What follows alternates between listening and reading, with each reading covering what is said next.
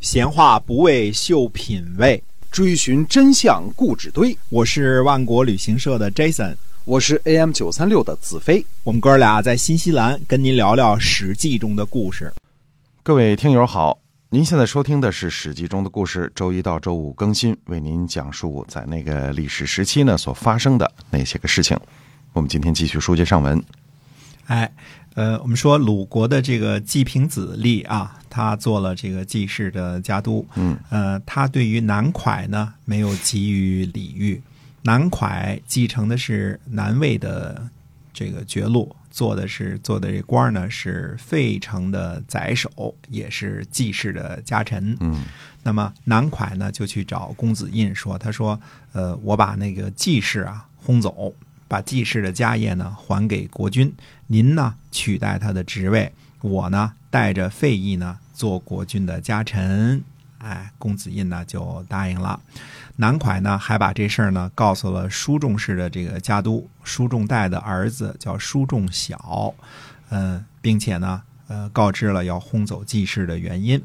季武子死去的时候呢，嗯，叔孙若呢接受两道命令，做了卿士。呃，再命啊！后来这个季平子呢讨伐举国的耿帝的时候呢，呃，叔孙若呢接受三命做卿士。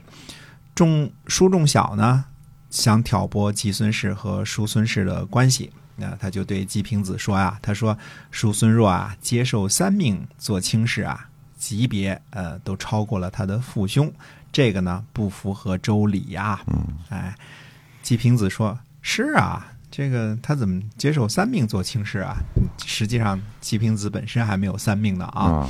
那么，呃，所以这个季平子呢就派使者去找这个叔孙弱，呃，希望他呢降一个等级。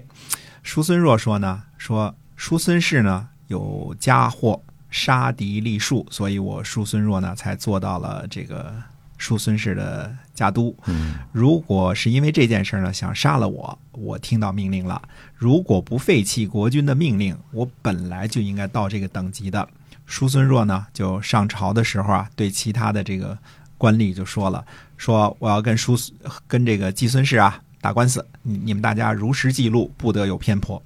季平子呢就害怕了，因为这个人家。官大是因为人家确实是有国君的命令嘛，对吧？对。然后呢，季平子就把一切罪责呢就推到了这个叔仲小的身上，说这个叔仲小这个说了坏话了。嗯。哎，这个谁呢？叔仲小、南蒯和公子印这三人呢，就组成了小团伙，共同呢对付季孙氏。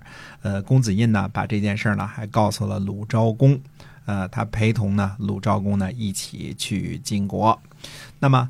南蒯呢，害怕呢事情不成功，等到这个鲁昭公去晋国这个时候呢，他就带着费邑呢反叛，投靠了齐国。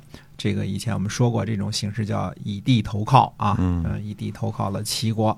那么公子印呢，从晋国回来，到达魏国的时候呢，就听说了动乱，就。抛弃副手啊，先逃回了鲁国。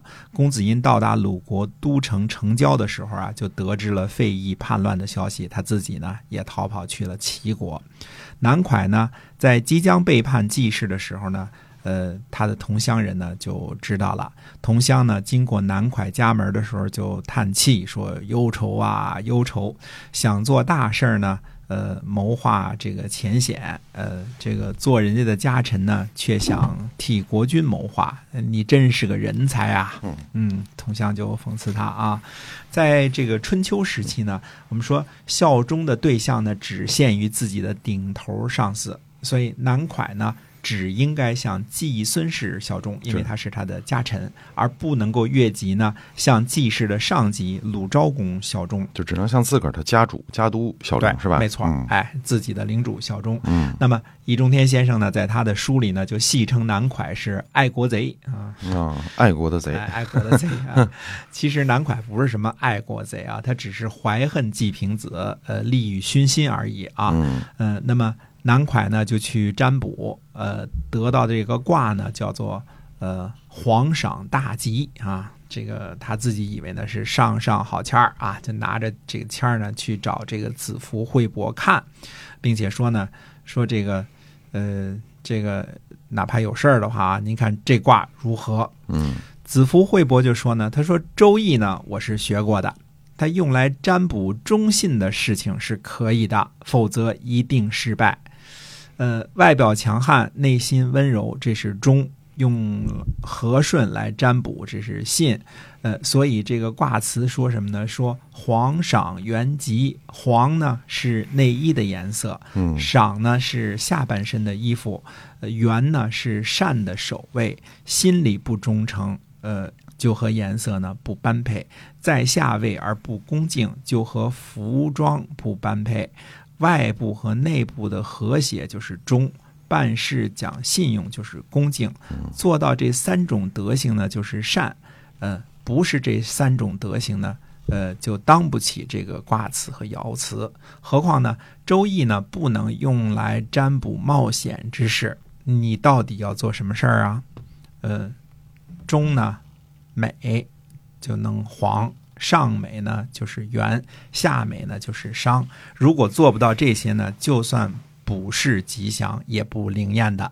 呃，这点我们看这个解释很很有意思啊，子服惠伯这个解释啊，心中善良才是根本，心眼歪了，算卦也没用。周易也不帮忙，算那卦也不灵也不灵啊这个你必须得怀着忠信，你才能够算卦才能灵呢。你如果你算算卦说害个人怎么样，嗯那就算得到了上上大签儿，它也是没用的啊。对，南蒯呢就去请这个乡里的人呢喝酒啊，其中有人呢也也唱歌讽刺讽刺他说呢，呃，这个不是同党之人啊。